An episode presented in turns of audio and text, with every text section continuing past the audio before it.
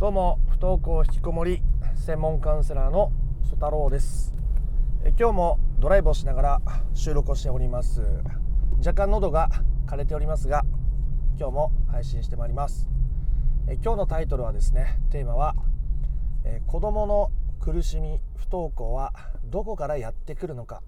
というところですね。え多くのお子さんが最初から全く学校に行きたくなかったわけじゃなくてあるタイミングから急に不登校になったり引きこもりになったりしていくわけですね。でそれまではむしろ優等生だったとか友達と楽しくやっていたみたいなケースがとっても多いわけです。でもしかしたらあなたのお子さんもそういうふうに学校生活を楽しんでいるように見えた時期があったかと思います。でも今表情が暗くて学校に足が進まなくて、えー、立ち止まっているように見えている。わけですね。なんでこんな変化が起きてしまったのか。お子さんの心の中でどんなことが起きているのか。これを理解しないまま不登校や引きこもりの解決というのはありえないわけですね。子供がどうしてそうなっているかも知らずに、えー、状況を変えていくっていうのは無理なわけですね。なので今日はそこを話していきたいと思うんですがあ多くのお子さんが親からのルールに縛られて苦しんでいるんですね。ルールに縛られて苦しんでいます。例えば学校は毎日行くものだ。とか、えー、周りの子たちと仲良くしなければいけない。とか学校のルールに従わなければいけない。宿題をやらなければいけない。というようなこうべきこうねばという価値観の強制があ子供を苦しめていくわけです。でもある一時までは楽しそうに学校に行っていたはずなのに限界が来てしまうわけですね。そう。それまで実は我慢をして親の期待に応えるために理想の子供を演じようとしていたんです。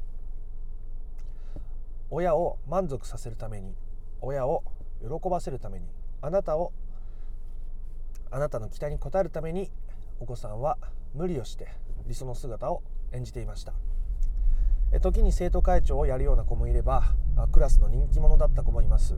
優等生だった子もいます。大変に友達から好かれていた子もいます。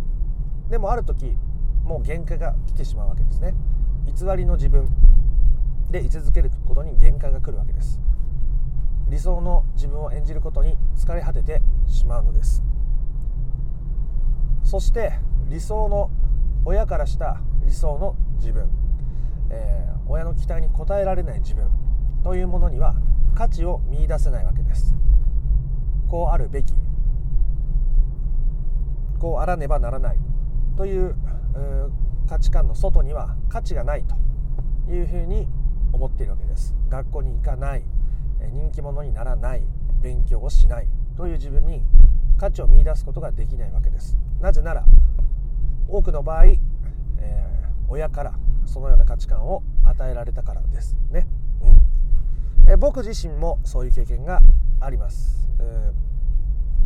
学校もちろん毎日行くもんだ。サボるもんじゃないとか真面目にやれ、えー、とかいろいろ言われておりました。あそれが僕にとってのルールとなっていき、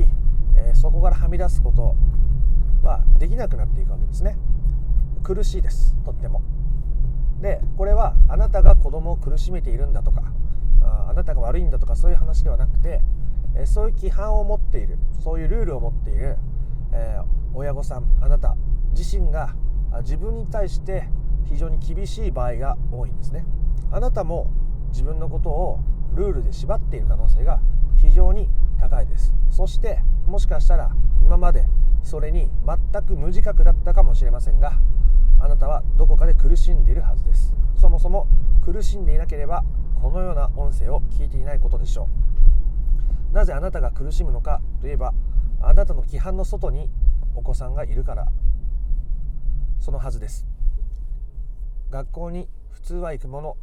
周りの子どもたちはみんなこんな感じ、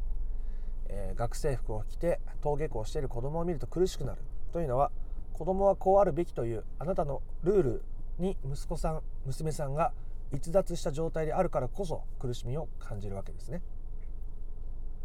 つまりあなたは自分のこともルールで縛りそしてお子さんのこともルールで縛ることによってお互いが苦しくなっているわけです。で、えー、でも私よりもルールが厳しい人がいるけどもでも子供が不登校になっているとも限らないっていう方もいらっしゃいますがそこはもちろん個性だったりとか相性の問題もあるわけです。規範に強いそういうべきとかねばがあっても、えー、耐えられるタイプとかそういうのがある程度あった方がいいっていう人ももちろんいるわけですね。逆に非常にルールに縛られることが苦手だっていうお子さんもいらっしゃるわけですねなのでそこのルールが厳しいけども親のルールは厳しいけども自分はすごく柔軟にやりたいっていう子が無理して親の期待に応えようとして頑張り続けるとその後にパンクしちゃうよっていうことなんだこことなんですですね。で、えー、そこは相性なので結局今の自分そして今のお子さんのことを受け入れてそのルールを少し緩めていく方向にしないと自分の価値をルールの外に見いだせなくなってしまったお子さんもしくはあなたは苦しみ続けることになってしまいます。苦しみ続けることを脅かしているつもりはないです。そのルールをほどいたとてあなたの価値に変わることなど何もないと、僕は言いたいです。あなたがルールを持っていなかったとしてもこうあらねばならないという姿を捨てたとしてもあなたには価値があります。そしてあなたのお子さんにも価値があります。あなたの規範がどこから来たのかといえばそれはあなたの親から受け継いだことが一番に大きいでしょう。学校は行くものだ。勉強するものだ。友達関係はこうするものだ、えー、子供とはこういうものだ。中学生とはこういうものだ。大人になったらこうあらねばならない。という、えー、思想を受け継いだがゆえに、えー、知らず知らずのうちにそれを引き継ぎ知らず知らずのうちに子供にそれを当てはめようとしてしまうことが往々にしてあります。えー、僕も父からそういう規範をそういうルールを受け継ぎながらあでもそういうものはもう嫌だと。僕は子供にそんな思いをさせたくないとかあ奥さんにそういう思いをさせたくないと思っていた時もありましたが、まあ、気が付いたらやっぱりやっちゃってるんですね。身近でそういう情報に大きく触れたがゆえにそれを手放すっていうことにそれなりに自覚的じゃないとそういうものにどうしても引っ張られてしまうわけです。だからあなたもある種の被害者のはずなんですね。で、えー、被害者であるあったとしても被害者であり続けることを選ぶのか被害者であることも加害者であることもやめるかというのは自分で選択ができるわけですね。あなたは自らの意思によって規範を手放すことができるしもちろんそれには勇気やエネルギーや不安を受け入れたりとかいろんなものが必要になってきますけども、まあ、いきなりそんなに大きなことをやらなければ着実にあなたは自分のルールを脱ぎ捨てて子供に対して当てはめたルールを脱ぎ捨てて子供にとっての苦しみも自分にとっての苦しみも捨て去ることができて今よりも楽しく日々を送ることができるようになっていくわけです。そして結果的にお子さんも自分の人生を楽しむように、えー、今までよりも家の外に出たりとか部屋から出たりとか会話をしたりとか自分の趣味に打ち込んだりとか人生を充実させていくことができるようになっていくわけでございます。話を整理しますと子供が苦しんでいる理由というものを理解しないと不登校引きこもりの解決はないし、えー、その、えー、苦しみとは親からの期待ルールルールに応えようと子供が理想の姿を演じ続けることによって疲れ切ってしまう。そうではない自分もいるのに、えそうではない自分を隠して、え立ち振る舞い続けることによってどこかでパンクをしてしまうわけですね。なのでそんな状態でもう一回学校に行けと言われても子供は嫌なわけです。また頑張らなきゃいけないしまた苦しい思いをしなきゃいけないし。それなのに学校に行けという親と信頼関係はどんどん崩れていってしまいますね。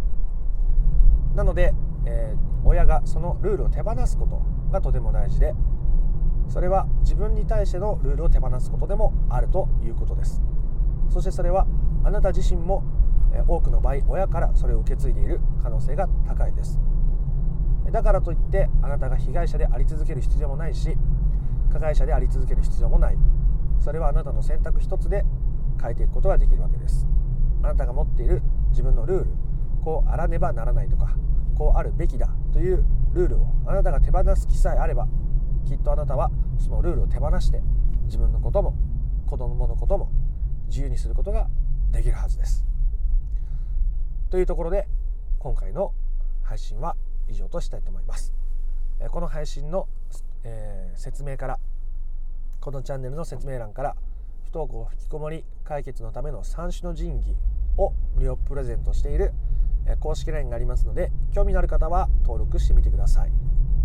この音声以外にもいろいろと不登校引きこもりの解決法をこのチャンネルではお伝えしておりますので、え配信の登録しておいてください。ということで今回の配信は以上にしたいと思います。また会いましょう。ありがとうございました。失礼します。